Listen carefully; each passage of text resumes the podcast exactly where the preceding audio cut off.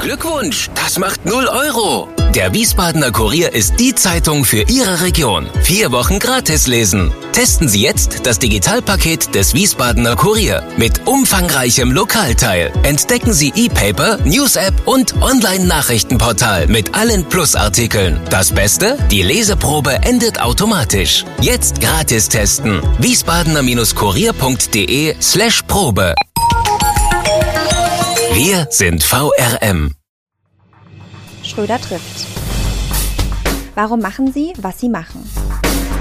Stefan Schröder, VRM-Chefredakteur, trifft in diesem Interview-Podcast spannende Gesprächspartner, die einen besonderen Lebenslauf, etwas Besonderes geschafft oder geschaffen haben.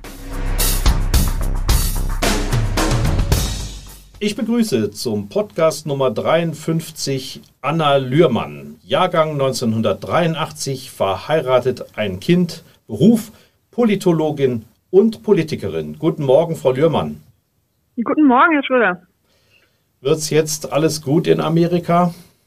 Na, also es ist zumindest mal ein Aufbruch geschafft. Ich habe mich vor allen Dingen jetzt nochmal wahnsinnig gefreut, dass Joe Biden auch als erstes gleich das Pariser Klimaschutzabkommen äh, unterzeichnet hat. Aber die Demokratie in den USA steht nach wie vor vor großen Herausforderungen. Trump hat es wirklich geschafft, dass ein Großteil der Wähler der Republikaner seine Lügen äh, glauben, seine Lügen glauben, dass er der rechtmäßige Präsident wäre.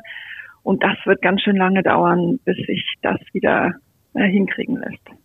Wie bewerten Sie die ersten Schritte von Joe Biden? Mancher hat ihn schon fleißiges Bienchen genannt.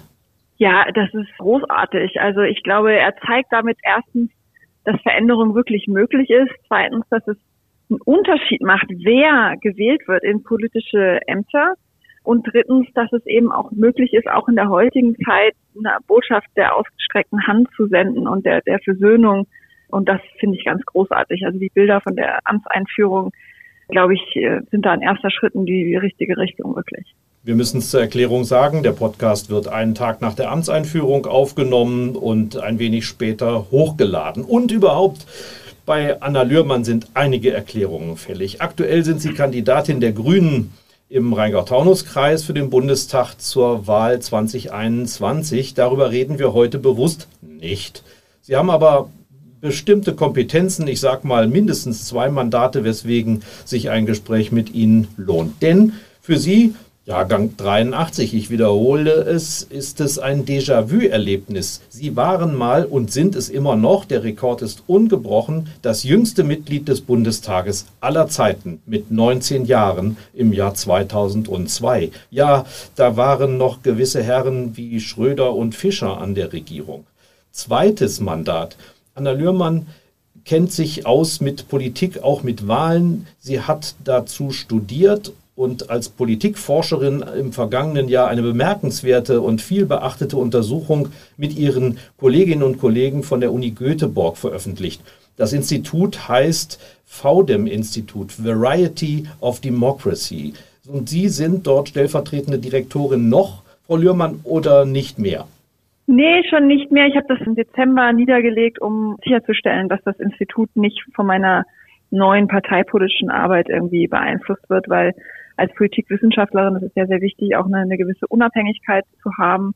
Da habe ich auch sehr darauf geachtet in den letzten Jahren und jetzt mit dem beginnenden äh, Wahlkampf ist das dann ja nicht mehr so gegeben. Deswegen, ich forsche da zwar immer noch weiter, habe auch einige Projekte, die ich da noch abschließen möchte, aber halte mich da jetzt aus der Repräsentation des Instituts ein bisschen raus. Also das klingt ja unglaublich spannend. Sie haben eine Art Lackmustest für die Demokratie entwickelt. Genau. Und wie funktioniert der? Also der basiert darauf, dass schon in den 70er Jahren haben berühmte Politikwissenschaftler, wie äh, einer heißt Juan Linz, die haben sich äh, untersucht, wie es dazu kommen konnte, dass zum Beispiel Hitler an die Macht gekommen ist, dass Diktatoren an die Macht gekommen sind, auch in Lateinamerika in den 70er Jahren, in Chile und so weiter. Und äh, hat ein, der da ein berühmtes Buch geschrieben über den Breakdown of Democracies und hat da die These aufgestellt, dass Demokratien immer dann erodieren, immer dann wieder zu Diktaturen werden, wenn viele ähm, Kräfte Macht gewinnen, die er semi-loyal genannt hat zur Demokratie. Und das heißt, die schon vor der Wahl auch zu erkennen geben, dass sie zum Beispiel Wahlen äh, nicht als einziges Mittel der Machtergreifung anerkennen. Zweitens, dass sie politische Gewalt fördern und nicht grundlegend ablehnen, dass sie auch keinen Respekt zeigen gegenüber äh, dem politischen Gegner. Und das ist eine Überlegung, die jetzt ähm, mit den Problemen von Demokratie, wie die, die wir in den letzten Jahren auch in den USA und so weiter gesehen haben, an Prominenz zugenommen hat. Und wir haben als erste das jetzt mal wirklich empirisch getestet. Das heißt, wir haben zusammen mit äh, fast 1000 Expertinnen äh, weltweit haben wir äh, die gefragt, wie denn die Parteien, die es äh, in ihren Ländern gibt, wie stark die denn sowas machen, wie zum Beispiel zu politischer Gewalt aufrufen. Und daraus haben wir dann einen sogenannten ja, Lackmustest erstellt und der funktioniert auch ganz gut. Wir haben dann ähm, mit statistischen Verfahren Tests gemacht und in der Tat die Länder, wo Demokratie erodiert, da sind kurz vorher dann Politiker an die Macht gekommen, die eben dieses klare Bekenntnis zu demokratischen Normen äh, vermissen lassen. Kurz zur Erklärung, Sie haben nun wirklich an sehr vielfältigen Orten und Universitäten studiert. Im Sudan, mhm. Fernuni Hagen, Humboldt-Universität, ja. Graduate genau. School of Social Science in Berlin und dort einen Doktorgrad erworben und haben sich dort mhm. vor allen Dingen eben mit Wahlen in Demokratien beschäftigt. Ja, in meiner Promotion habe ich mich eigentlich eher mit Wahlförderung beschäftigt, auch in Autokratien. Also die Geschichte war so, ich bin ja nach meiner Bundestagszeit, ähm, bin ich dann erstmal in den Sudan gegangen, wo mein Mann als Diplomat tätig war und habe da dann auch für die Vereinten Nationen gearbeitet. Und im Projekt ähm, bei den Vereinten Nationen, da haben wir äh, 2010 die Wahl von Omar al-Bashir unterstützt. Omar al-Bashir war ja einer der schlimmsten Diktatoren, die es in Afrika gab in den letzten Jahrzehnten. Steckbrieflich gesucht, glaube ich, ne? Genau, genau, gesucht vom, vom Internationalen Strafgerichtshof, wirklich auch äh, verwickelt in die oder eigentlich Antreiber der, der wirklich schlimmen Menschenrechtsverbrechen in Darfur. So, und dann äh, gab es dann einen Prozess im Sudan, wo die UN und auch andere in der internationalen Gemeinschaft sich gedacht haben, okay, wenn wir da jetzt Wahlen fördern, dann helfen wir dem Sudan vielleicht zu demokratisieren. So. Und ich war dann da in diesem Wahlprojekt und habe immer mehr gemerkt, dass was wir da eigentlich machen, ist, diesem Diktator eine, einen Anschein von demokratischer Legitimität zu geben. Und das äh, hat mich wirklich sehr gestört. Und ich habe mich dann mir dann die Frage gestellt, passiert das eigentlich auch in anderen Ländern, wo die Vereinten Nationen Wahlen fördern, wo die internationale Gemeinschaft Wahlen fördern? Ist das nur sozusagen Schein als wirklich Beitrag zur Demokratisierung, zur Transformation dieser Länder? Und deswegen bin ich dann äh, eigentlich ursprünglich hatte ich gedacht, vielleicht sozusagen bleibe ich bei den Vereinten Nationen auch auch längerfristig. Aber das hat mich dann irgendwie in die Wissenschaft gebracht, weil ich das wirklich der Sache auf den Grund gehen wollte, rausfinden wollte, bringt das eigentlich was, was wir hier machen, oder oder hilft das eben vielleicht sogar eher den Diktatoren?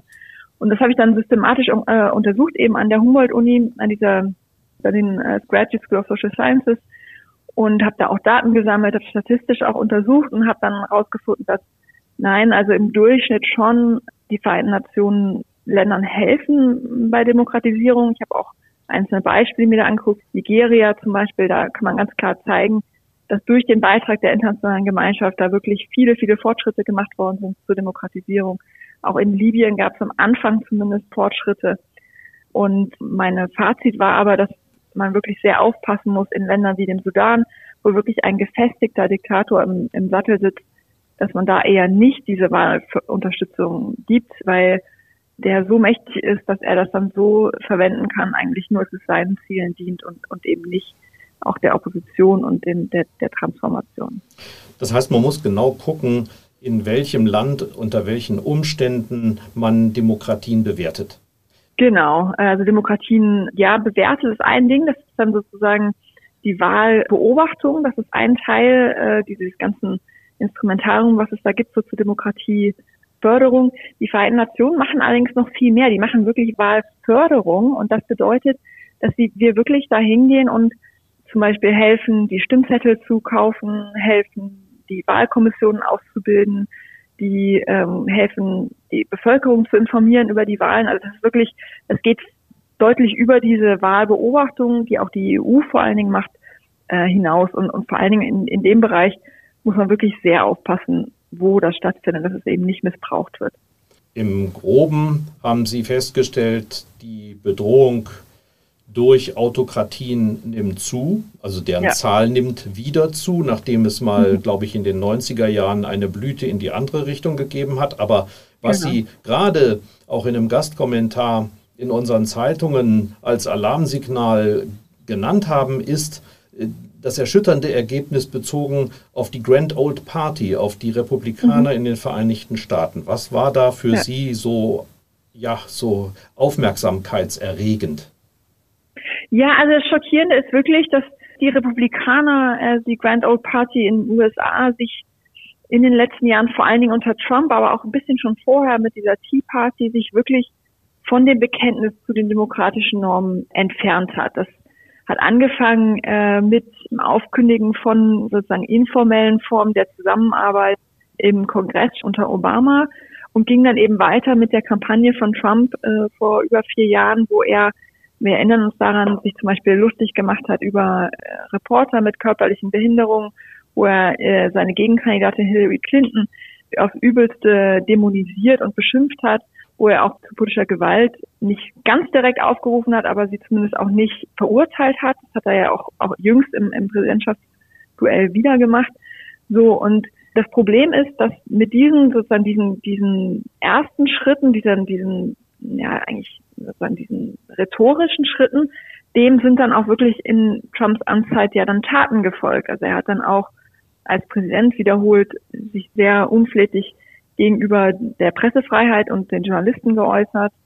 Er hat oft die Verfassung auch in Frage gestellt, die äh, Justiz versucht zu politisieren und, und lauter solche Sachen gemacht. Und dann schlussendlich, und das war wirklich eigentlich fast das Dramatischste, ja jetzt, schon vor der Wahl, aber dann nach der Wahl noch viel krasser, das Ergebnis einer freien und fairen Wahl nicht anerkannt. Und das ist wirklich der Kern von Demokratie. Das ist ja der Grund, warum wir Demokratie überhaupt haben, weil wir gemerkt haben, dass andere Verfahren, Macht zu ergreifen, eigentlich immer nur zu Gewalt führen, weil man sich nicht darauf einigen kann, wer ist denn jetzt eigentlich der legitime Herrscher. Und Demokratie bedeutet eben, dass das Verfahren über allem steht, das Verfahren, dass es eine Wahl gibt, wo viele Kandidatinnen antreten können, die gleichen Chancen haben und dass dann in einem transparenten Prozess ausgezählt wird und am Ende erkennen es alle an. Das ist, das ist sozusagen das Grundprinzip, das ist eigentlich die Magie von Demokratie, ja, das immer wieder funktioniert.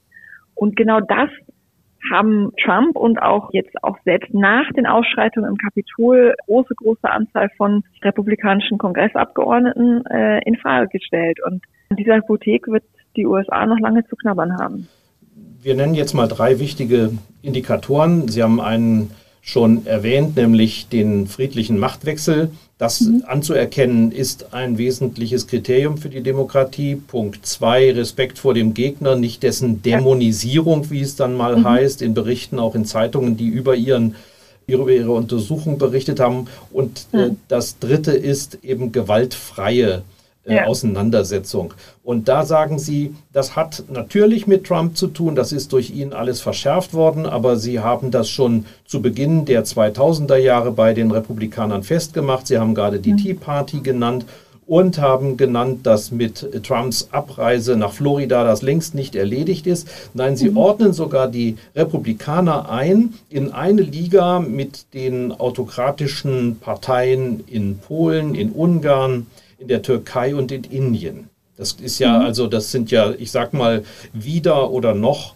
demokratische Entwicklungsländer. Mhm.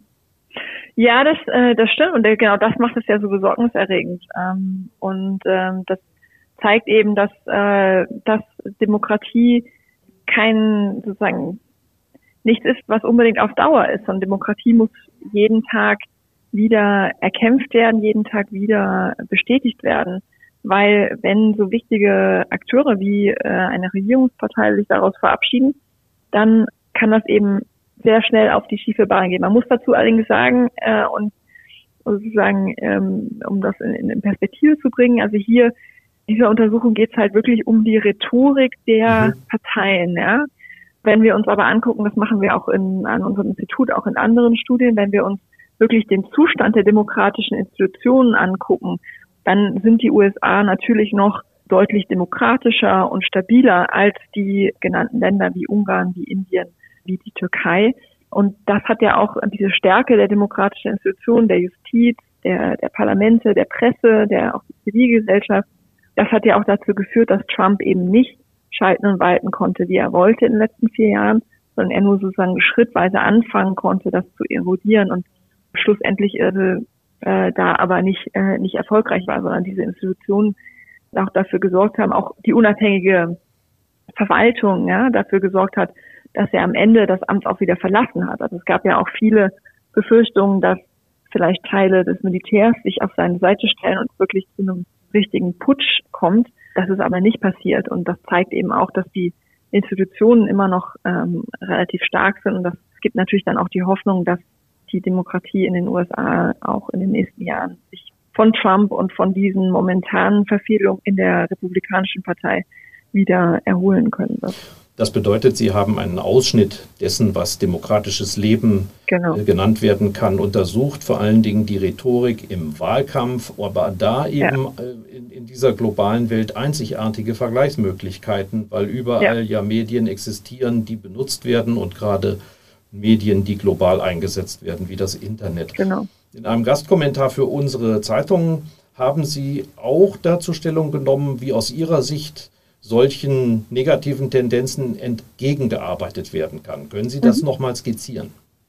Ja, also ich glaube, äh, da gibt es drei Hauptansatzpunkte. Zum einen ähm, brauchen wir wirklich mehr politische Bildung. Äh, da ähm, passiert äh, viel zu wenig und vor allen Dingen passiert auch viel zu wenig wirklich zielgenau auf diese Leute, die vielleicht empfänglich sind für solche Botschaften von Hass, äh, für solche Lügen. Äh, politische Bildung setzt zu sehr momentan sozusagen erreicht viel zu stark die Leute, die sozusagen sowieso schon sehr stark Demokratie unterstützen. Auf Englisch sagt man da so schön Preaching to the Converted.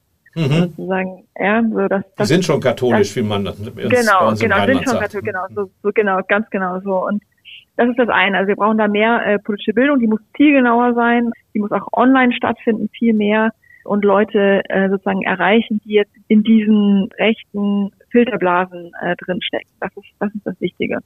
So, und das Zweite ist, und dazu gehört aber auch, Möglichkeiten für politische Beteiligung zu schaffen. Also das ist für mich da, da ein ganz, ganz wichtiger Bestandteil, weil da gibt es wiederum auch viele Studien, die zeigen, dass Leute dann Demokratie unterstützen, wenn sie das Gefühl haben, dass sie wirklich auch selber was bewegen können und wenn sie wissen, wer wo was entscheidet und wie sie auch selber darauf Einfluss nehmen können, zum Beispiel vor Ort, indem sie sich in der Kommunalpolitik einbringen oder über, ich bin auch ein großer Fan von diesen Bürgerinnenräten. Äh, das ist ja ein, ein Verfahren, was zum Beispiel in Frankreich jetzt auch angewandt worden ist, wo zufällig ausgewählte Bürgerinnen auch wirklich gefragt werden, gehört werden und auch nochmal ein ganz anderes Gefühl von Sichtbarkeit dann entsteht. Also das ist das eine, politische Bildung und Beteiligung. Entschuldigung. Das zweite, ja. dass ich kurz unterbreche, hat gerade bei uns ja auch begonnen, nicht? Ein Bürgerrat Ganz zum genau. Thema mhm. außenpolitische Rahmenrichtlinien genau. zu diskutieren.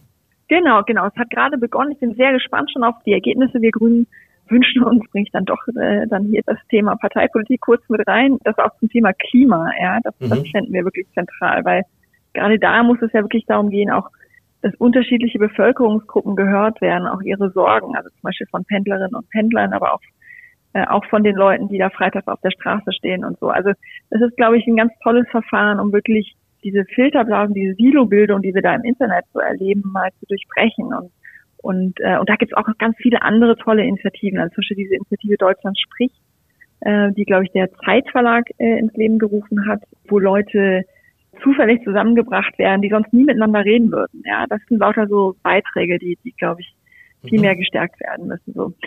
Das Zweite, was aber ganz wichtig ist, ist, dass unsere Demokratie auch wirklich wehrhaft wird. Also ich habe in dem, in dem Gastbeitrag ja geschrieben, Hass ist keine Meinung und Lügen sind auch keine Standpunkte. Und die müssen wir auch wirklich dann anders behandeln. Also wir müssen im Internet auch äh, Möglichkeiten schaffen und auch vor allen Dingen äh, die ähm, Sicherheitskräfte äh, da stärken, stärker gegen äh, Hasskommentare, gegen auch die Verbreitung von Lügen im Netz vorzugehen.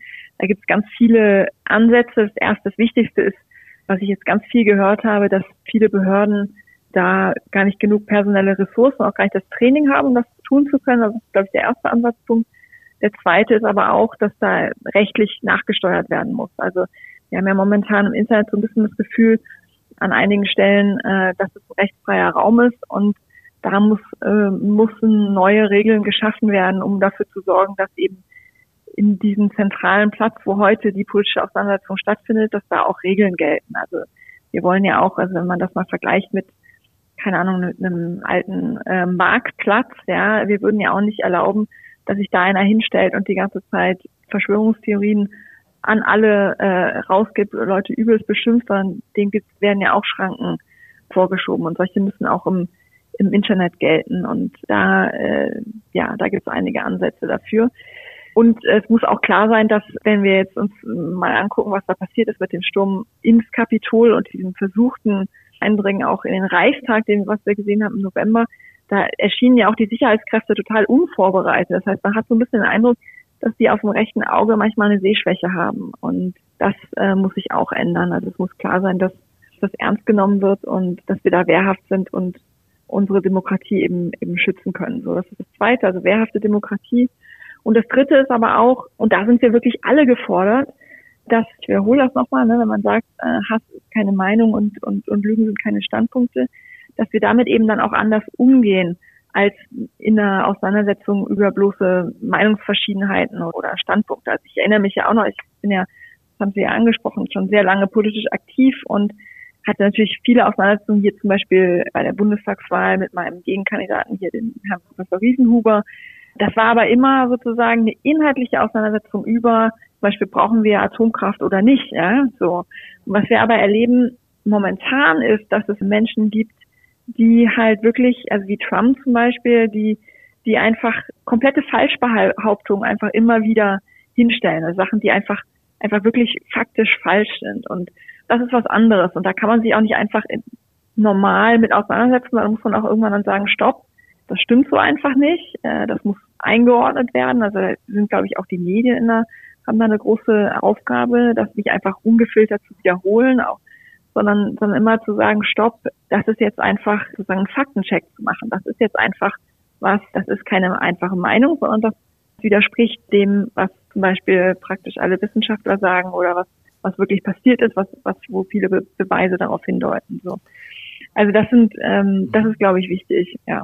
Sie haben in dem äh, Kommentar, Sie haben es jetzt nicht explizit gesagt, aber mit dem Thema rechten Auge blind schon mal angedeutet, Sie haben ja. natürlich auch die AfD adressiert. Vor allen Dingen ja. nehme ich an, äh, die äh, Gruppierung, die sich Flügel nennt und nun unter Beobachtung steht. Und es gibt ja. ja, Gerüchte darüber, dass das womöglich auf die gesamte AfD ausgedehnt wird.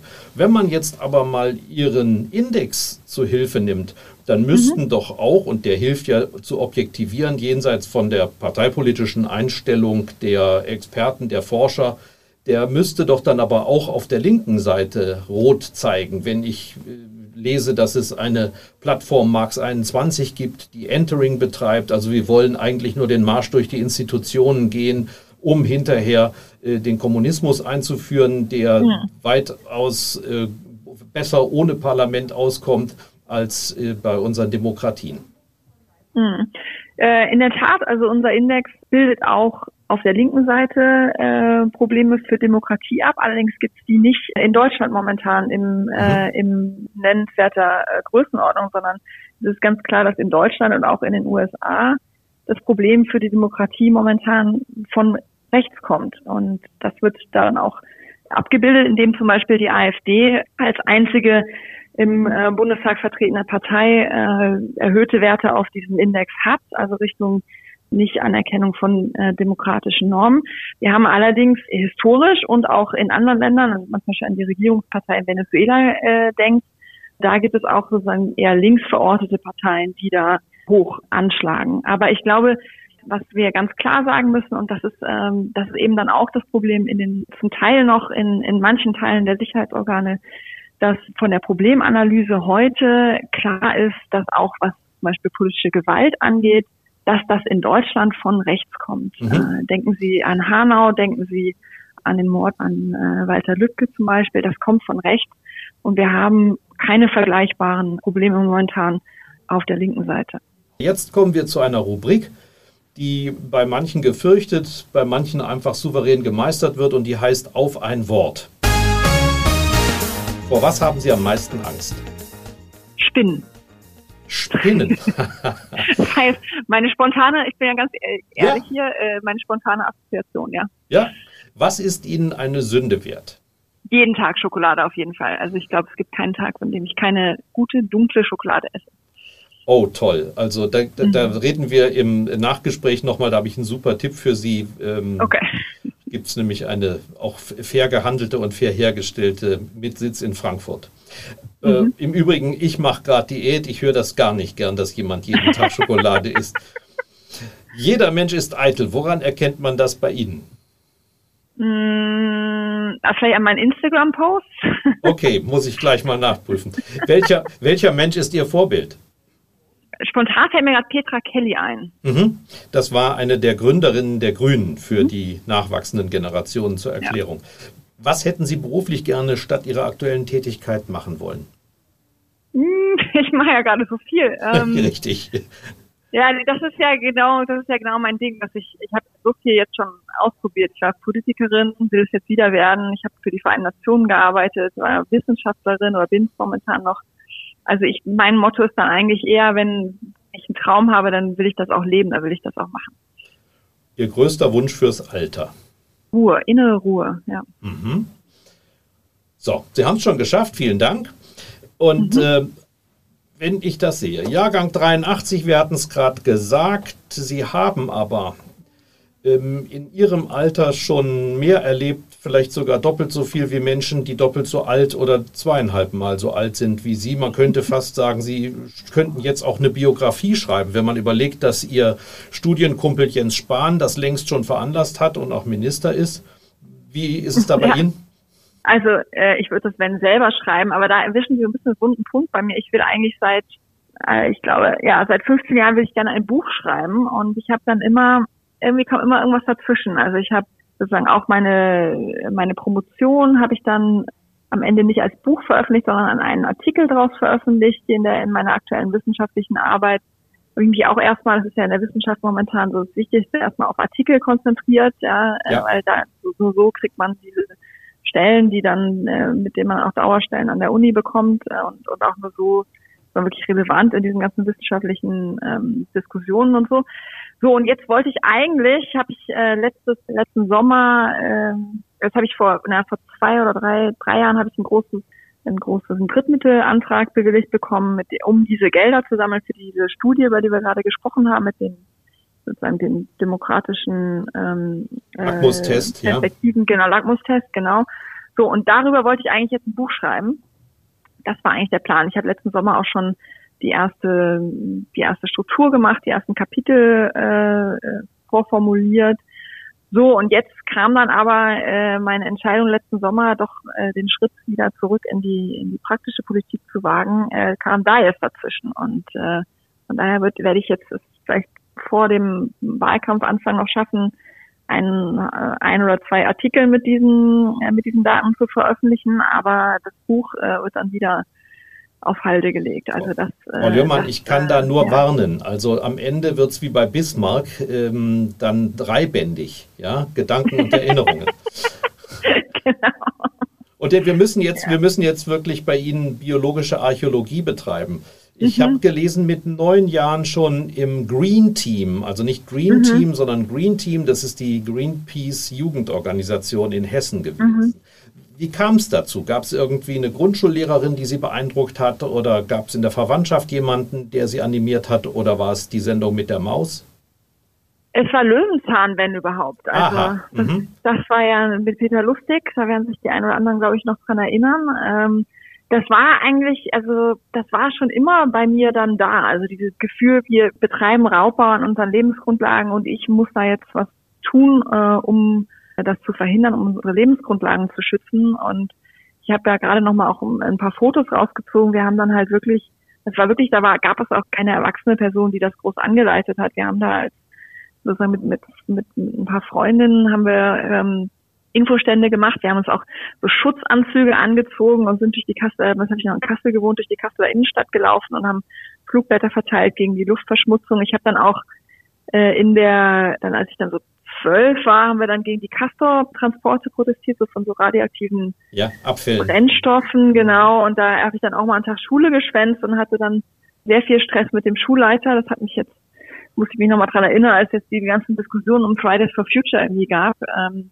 das äh, war irgendwie, für mich war das immer, ich wollte immer alles tun, was ich tun kann, um die Menschen da wach zu rütteln und ja, um da mal einen Beitrag zu leisten. Das Interessante ist, dass Sie trotz dieses jugendlichen Alters, die offenbar die Fähigkeit besessen haben, mehrheitsfähig zu sein. Also Sie sind in der grünen Jugend sehr schnell im Landesvorstand hm. gelandet. Mhm und dann auf einmal plötzlich Bundestag. Also mit 19 Jahren, das ist ja gar nicht so weit weg von der Schulzeit. Sie hatten das Abi mhm. gemacht, Sie waren auf dem Weg zu einem Studienplatz. Dann sind Sie, ich glaube, auf dem Listenplatz 5 auf der mhm. Landesliste Hessen gelandet. Genau. Können Sie sich noch daran erinnern? Es liegt ja alles so lange. Ich kann mich noch sehr gut daran erinnern. Ja, ja, das war wirklich eine sehr aufregende Zeit und so plötzlich, wie Sie das jetzt darstellen, war das eigentlich gar nicht, weil ich ja wirklich, also ich habe mich ja wirklich eigentlich meine ganze Schulzeit über, also ich habe auch meine Hausaufgaben gemacht und so, aber meine Priorität war immer mein politisches Engagement und das ist bei Jugendorganisationen und bei Parteien oft so, wenn wenn dann junge Leute kommen, die wirklich halt was reißen wollen, werden die oft mit offenen Armen aufgenommen und ähm, mhm ich habe dann äh, eben äh, bei der Grünen Jugend, ich war dann schon mit 14 da im Landesvorstand und, und auch äh, dann relativ bald dann Landesvorstandssprecherin. Und äh, deswegen war das sozusagen dann so eine, als dann die Idee aufkam, ach, vielleicht kannst du es ja dem Bundestag versuchen, war das irgendwie so, ah ja, wer, wenn nicht ich? Ja, ich habe sozusagen mhm. für mein junges Alter schon so viel Erfahrung gesammelt.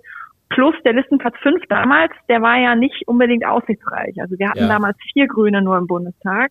Und fünf war sozusagen so der erste Nachrücker und deswegen gab es da auch nicht mehr ganz so starke Konkurrenz drum, äh, wie das jetzt heute vielleicht der Fall ist. Jetzt muss man sich das mal vorstellen, es gibt ja Berichte darüber.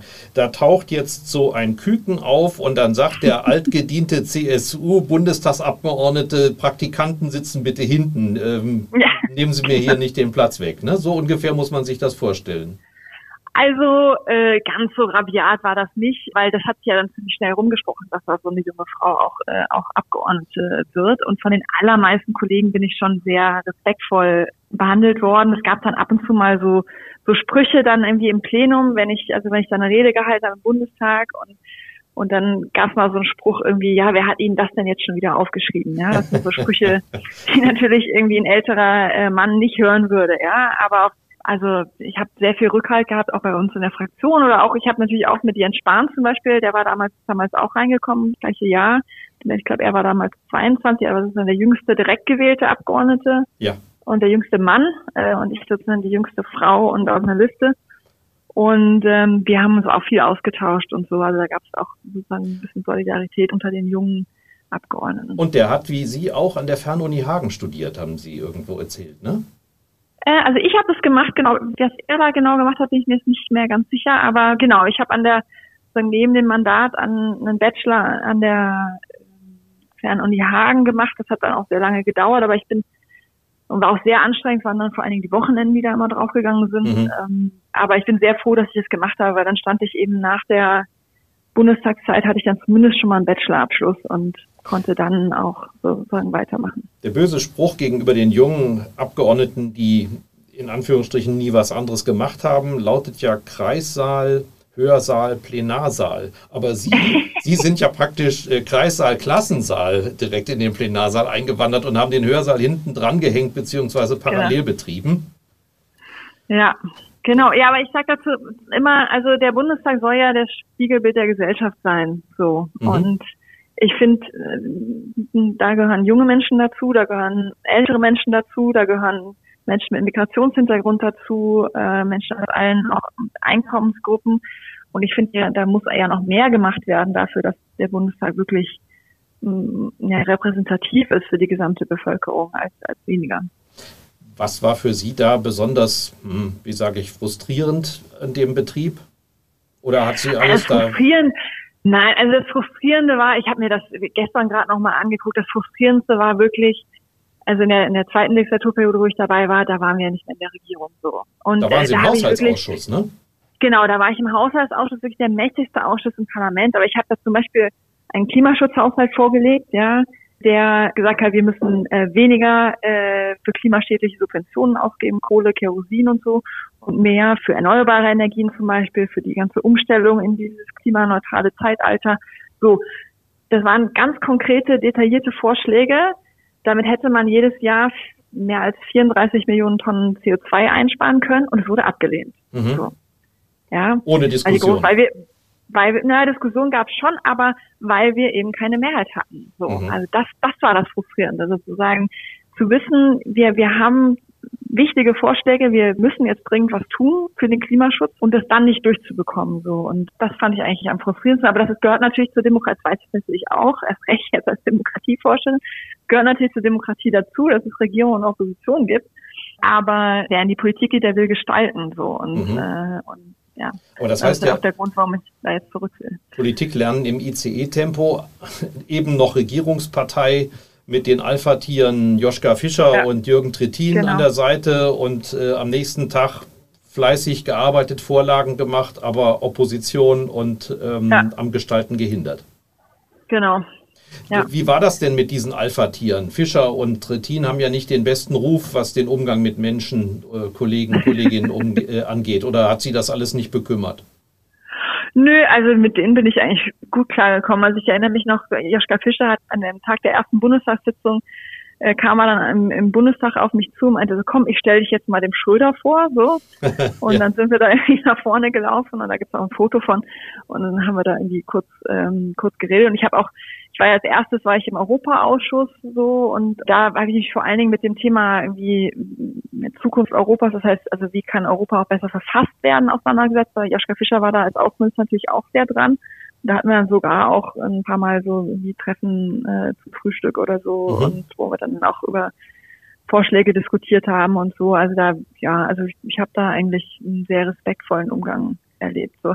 Also ich hatte eher mal, also ich bin einmal mit einer Kollegin richtig aneinander geraten. Das war aber auch, war auch eine relativ junge Kollegin, die halt meinen, meinen Sitz in einem Ausschuss haben wollte. So und so, aber dann gab es dann eine Abstimmung am Ende drüber in der Fraktion, die habe ich gewonnen und dann war das auch wieder gut. Also, ja, das war eher eine menschliche Angelegenheit, habe ich den Eindruck. Ja, genau, genau. Also äh, wir müssen weitermachen, sonst kriegen wir das alles gar nicht gebacken. Und es ist ja bei Ihnen wirklich spektakulär. Sie haben es eben schon verraten und mir fast den Gag weggenommen. eben noch Volkssouverän oder Vertreter des Volkes, ja.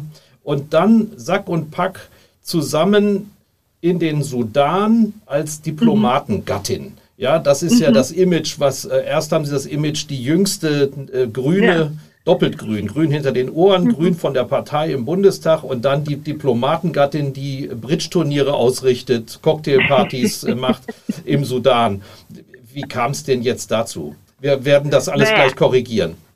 Genau, genau. Also erstmal, also das Bild, also heute sagt man dazu ja mit ausreisende Partnerinnen und Partner, also MAP, ja, also Diplomatengattin sagt man eigentlich fast nicht mehr, ja. MAP. So, weil äh, MAP, genau, ja. Nee, aber natürlich, also sozusagen in dem Fall, als mal mein Mann da ja auch äh, auch als als Botschafter tätig war, war das natürlich, äh, das ist natürlich ähm, ja schon, äh, das, das war äh, dann so, aber ich habe sozusagen so ähnlich wie bei vielen anderen Sachen, bin da sehr meinen eigenen Weg gegangen. Also ich habe zuerst angefangen, dann an einer Frauenuni da zu studieren im Sudan, weil ich zum einen unbedingt einen Master machen wollte und zum anderen dachte, das ist ja jetzt eine super Gelegenheit, um wirklich auch Sudanesinnen und Sudanesen außerhalb von diesen diplomatischen Zirkeln irgendwie kennenzulernen. Und, äh, und da habe ich auch wirklich wahnsinnig viel gelernt. Also zum einen irgendwie inhaltlich, äh, aber zum anderen auch eben über den Sudan und auch so ein bisschen über über wie das so ist, mit, mit so einer Perspektive da reinzugehen, jetzt irgendwie, äh, ne, das hat man ja irgendwie so im Hinterkopf, so, naja, was kann man eigentlich an der Uni im Sudan irgendwie lernen? Ja.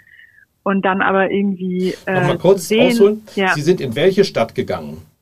Äh, nach Khartoum, also die Hauptstadt. Ähm, und das, genau. der, der Hintergrund war, Ihr Mann wurde dorthin als Botschafter berufen. Der ist also genau. Diplomat von Beruf und er war schon vorher genau. auf vielen verschiedenen Stationen. Sie wussten also, auf wen und was Sie sich eingelassen haben. Stimmt's? Genau, ganz genau, das wusste ich. Und, äh, und wir haben dann auch, also es ist beim Auswärtigen Amt so, dass man dann ja auch schon auch Wünsche äußern kann für, für Länder und der Sudan war dann einer davon, weil ich das auch spannend fand. Ich habe sogar meine Bachelorarbeit auch schon über diesen Darfur-Konflikt geschrieben. Mhm.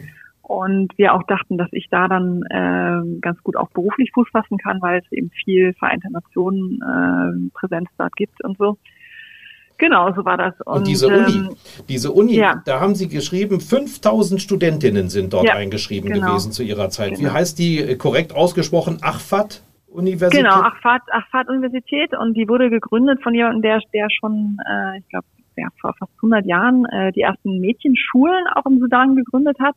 Und diese Uni ist wirklich so, so ein Leuchtturm in der ganzen Region eigentlich. Äh, viele so Kooperationen mit Nachbarländern, um Frauen eben zu stärken. Da muss auch jeder, weil viele studieren dann Medizin oder, oder Betriebswirtschaft oder, oder sowas.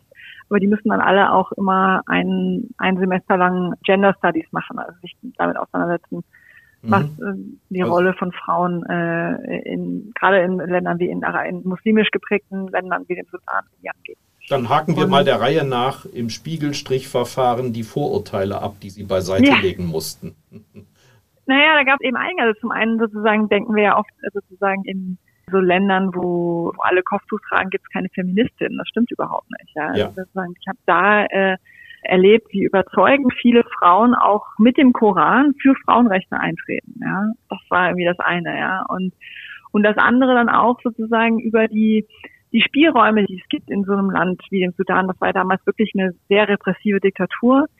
Und an der Uni gab es auch trotzdem Spielräume, auch über Menschenrechte zu sprechen, aber dann immer in einem Bezugnahme auf internationales Recht, ja, und ohne jetzt ganz konkret zu sagen, im Sudan müsste man aber jetzt mal das und das, und das mhm, machen, mhm. weil das war sozusagen die, die informelle rote Linie, so.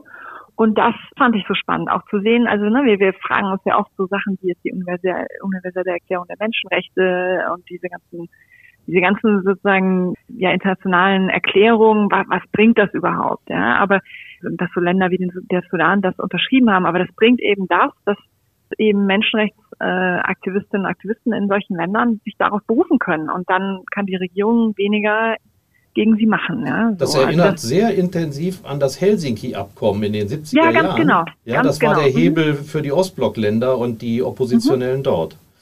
Ganz genau so. Und das, das wirklich vor Ort zu sehen, wie das läuft, so, also das, das war wirklich ganz toll. Und dann auch, ja, und, und, und auch sozusagen zu sehen, wie, also ja, ein bisschen sozusagen ein paar Vorurteile wurden auch bestätigt. Also die, äh, der Unterricht hat dann immer eine halbe Stunde später erst angefangen und so, aber während man da saß und wartete, kann man halt ins Gespräch kommen und und es hat trotzdem am Ende alles funktioniert und mit so einem unheimlichen Engagement. Und ich war jetzt im Februar, es war meine äh, letztes Jahr, es war meine letzte Reise vor der ganzen Corona-Krise, war ich äh, im Sudan, der ja jetzt in einem ganz, ganz schwierigen demokratischen Transformationsprozess steht. Da haben ja die Demonstranten haben es ja geschafft, um al-Bashir endlich aus dem Amt zu kriegen, äh, vor, äh, wie lange ist das her? Zwei Jahre wird das jetzt schon her sein.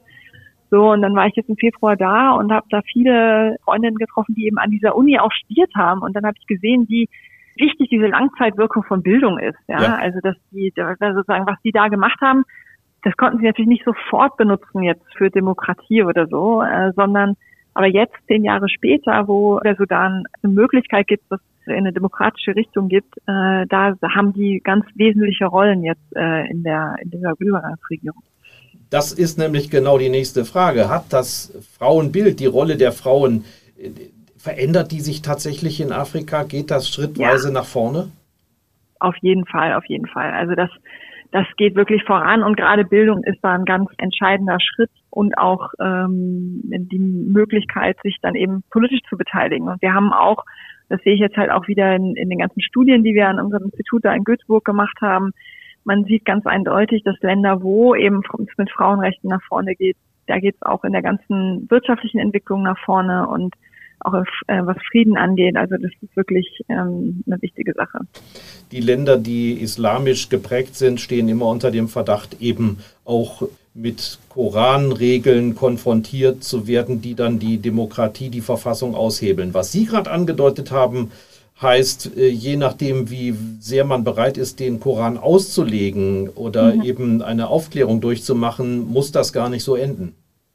Ganz genau. Also ich habe sehr viele Menschen getroffen, die sehr, äh, sehr gläubig sind äh, und und sagen, genau weil ich gläubig bin, müssen wir Menschenrechte anerkennen und gerade weil ich gläubig bin, müssen wir ähnlich wie auch die Frau des Propheten, müssen wir alle im Berufsleben stehen. Also die war ja beruflich engagiert und das ist wichtig für uns auch zu verstehen, dass es sozusagen eigene kulturelle Möglichkeiten gibt, äh, Argumente zu finden, die, die halt unserem Bild nicht unbedingt entsprechen.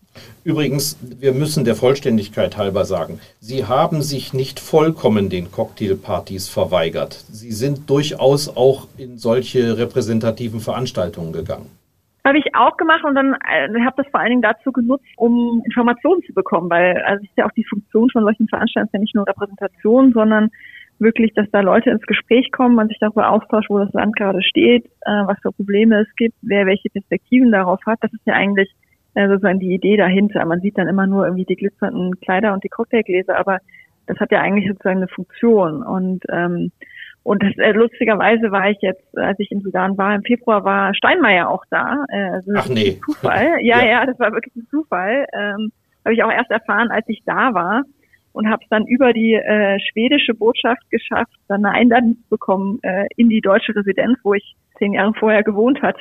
Ach ja. Und, ja, und konnte dann auch äh, Steinmeier kurz mich mit ihm austauschen und, und, und mit den anderen Menschen, die da waren. Und da wurde wieder klar, dass so eine zeremoniell anwirkende wirkender Empfang hat eben eine wichtige, äh, wichtige Funktion, um, um sich auszutauschen und, ja, und Informationen zu bekommen. Also Sie haben das ja wirklich voll ausgeschöpft. Wir haben jetzt die mhm. Dimension mhm. äh, Diplomatie, wir haben die Dimension Alltagsleben durch die Familie, aber durch das Studium eben auch. Da waren Sie sehr schön neudeutsch gegroundet.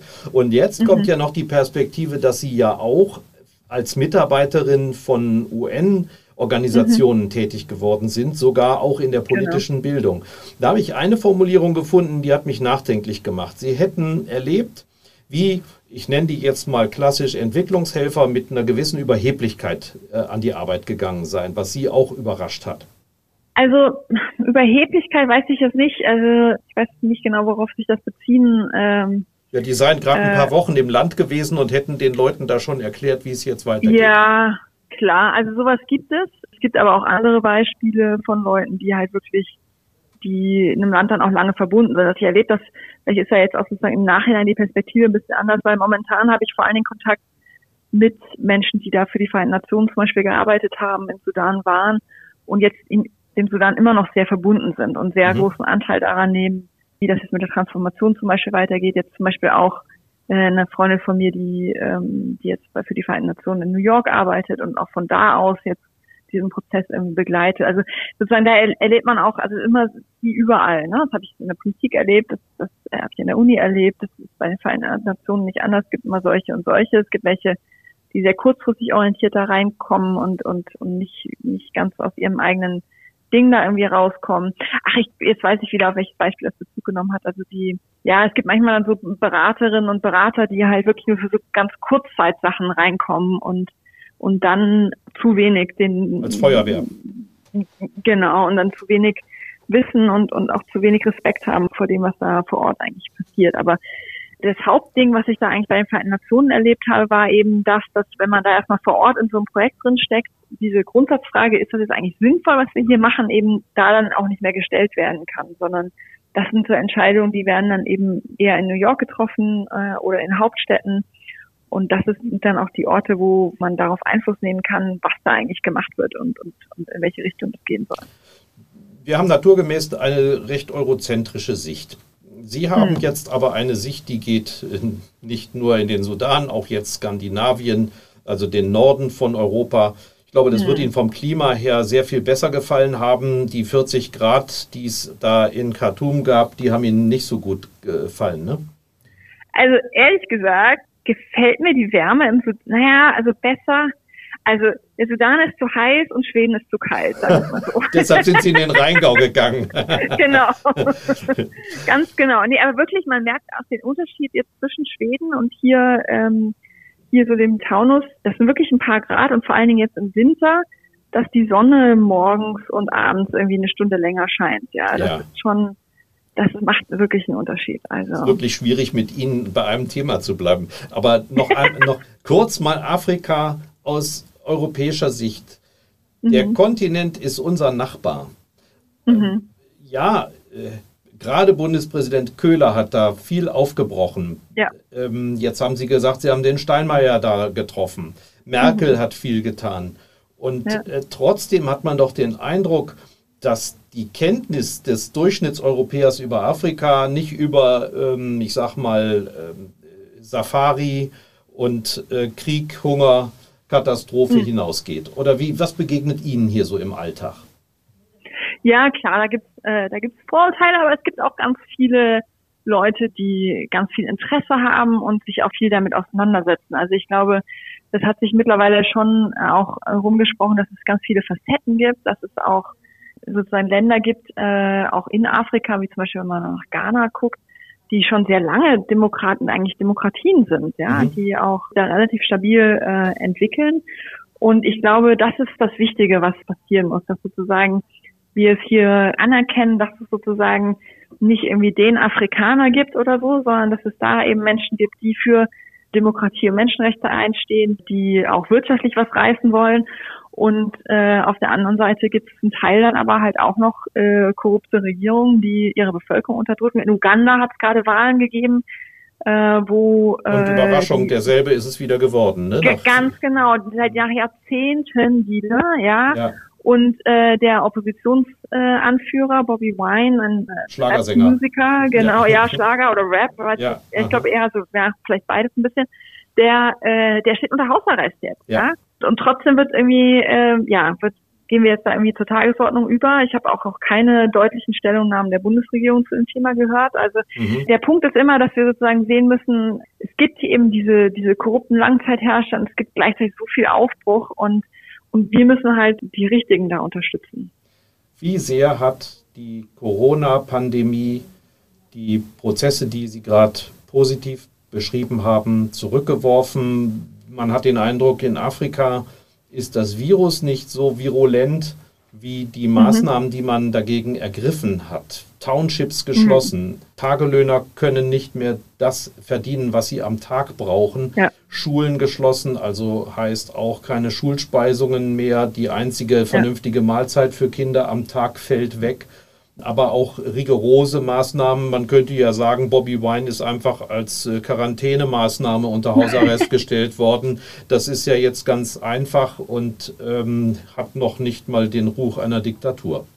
Ja, das haben die sich noch nicht mal getraut. Also die haben Uganda schon klar gesagt, der ist unter Hausarrest, weil er jetzt irgendwie so, ein, so eine prominente Person sei und man müsste ihn schützen. So, das war das Argument.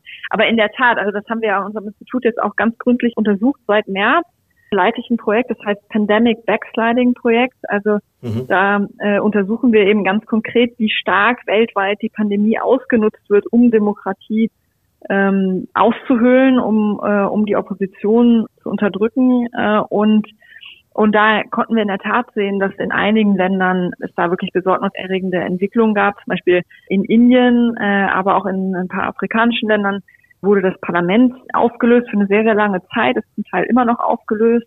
Und äh, in vielen Ländern, hier vor allen Dingen in Afrika, ist die Polizei absolut unverhältnismäßig vorgegangen, um, um diese, diese Lockdowns äh, durchzusetzen. Äh, sind auch Menschen umgebracht worden dabei. Das ist, äh, das ist ganz klar. Und in der Tat gab es auch Einschränkungen äh, im politischen Prozess und bei Wahlen, äh, Wahlversammlungen, Wahlkampfveranstaltungen von OppositionspolitikerInnen wurden eben Vorwand Corona dann nicht genehmigt, aber die Regierung hat trotzdem welche gemacht. So, sowas sehen wir.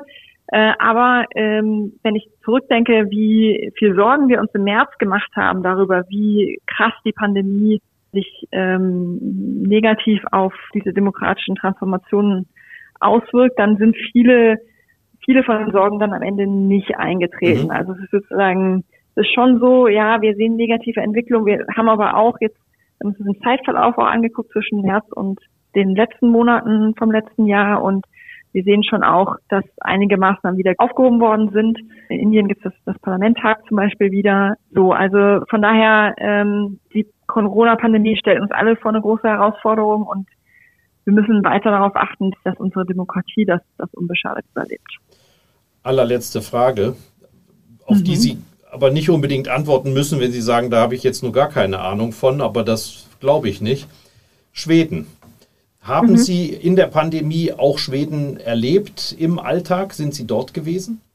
Ja, äh, ich war jetzt vor allen Dingen vorm Sommer war ich da und auch jetzt im Herbst nochmal. Ähm, habe ich erlebt, ja, und äh, und in der Tat erstmal äh, diesen schwedischen Sonderweg. Genau, ähm, nach dem der, wollte ich natürlich äh, fragen. genau, der der allerdings sich jetzt wirklich äh, für den die es wirklich wirklich wirklich sehr hart bezahlen mussten, also oder den, den die sehr teuer bezahlen mussten. Also die äh, die Zahlen sowohl die Infektionszahlen als auch die Zahl der Menschen, die äh, gestorben sind am, am Coronavirus, sind deutlich höher in, in Schweden ähm, als in Deutschland, also wenn man das auf Bevölkerung umrechnet und sehr deutlich höher und das führt jetzt schon auch zu einer kritischen Diskussion auch im Land. Ja, hat das auch was mit der Struktur zu tun? Man liest, dass in den skandinavischen Altersheimen, besonders Norwegen, Schweden, äh, eigentlich auch sehr viel ältere Menschen im Durchschnitt leben als bei uns. Das war ja auch jetzt schon wieder eine Diskussion, warum in norwegischen Altersheimen ähm, angeblich überdurchschnittlich viele Menschen nach der Impfung gestorben sind. Hm. Also wenn man jetzt die skandinavischen Länder untereinander vergleicht, die ja eigentlich alle sozusagen relativ gute Ausgangsbedingungen hatten in der Pandemie, nämlich dünn besiedelt. Schweden ist das Land, wo mehr Leute in Single-Haushalten leben als in jedem anderen Land der Welt. Ja, mhm, also, mhm. also sozusagen die meiste Ansteckungen finden ja zu Hause statt. Also das ist ja ist ja wirklich eine, eine gute Voraussetzung für die Pandemie. Wenn man also die nordischen Länder untereinander vergleicht, dann sieht man, dass in Schweden, äh, ob nun in Altersheimen oder nicht, deutlich mehr Menschen gestorben sind als in Nachbarländern, die die schärfere Maßnahmen ergriffen haben. Also ich glaube schon, dass die Politik, äh, also die Frage Masken tragen, Lockdown und so weiter, da eine, äh, eine, einen großen Einfluss darauf hat, wie krass das Virus eben zuschlagen kann. Und in Schweden äh, ist jetzt erst, also vor wenigen Wochen, ist eine Empfehlung, also auch noch nicht mal eine Pflicht, eine Empfehlung zu Masken tragen im Berufsverkehr in den öffentlichen Nahverkehrsmitteln ja. ausgesprochen worden. Ja, und auch nur im Berufsverkehr nur eine Empfehlung. So, also so äh, und das, obwohl wir mittlerweile eigentlich ganz gut wissen, dass äh, Masken und vor allem auch die höherwertigen Masken halt wirklich schützen können. Ja, so also das wirft schon viele Fragezeichen auf. Ja, wir haben die Latte 60 Minuten gerissen und doch aber es gerade geschafft, viele Fragezeichen hier zu beantworten. Vielen Dank, Anna Lührmann. Wir werden beobachten, wie dieses Jahr für Sie weitergeht. Sind Sie eigentlich irgendwie auf der Landesliste diesmal auch ähm, abgesichert oder ausschließlich als Direktkandidatin nominiert? Na, das, wird jetzt, das wird jetzt am Samstag entschieden. Äh, ich werde mich wieder auf Platz 5 bewerben und äh, hoffe um das Vertrauen. Er hat Ihnen ja Glück gebracht. Ja, genau. Alles Gute, Frau Lührmann. Bleiben Sie gesund. Gut, vielen Dank. Ja, vielen Dank für das Gespräch. Das war die heutige Ausgabe von Schröder trifft, unserem Interview-Podcast mit Stefan Schröder, VRM-Chefredakteur. Ihr wollt noch mehr spannende Geschichten, Reportagen und News aus eurer Region? Dann probiert doch einfach mal unser Plus-Angebot aus. Einfach reinklicken unter vrm-abo.de slash podcast. Ein Angebot der VRM.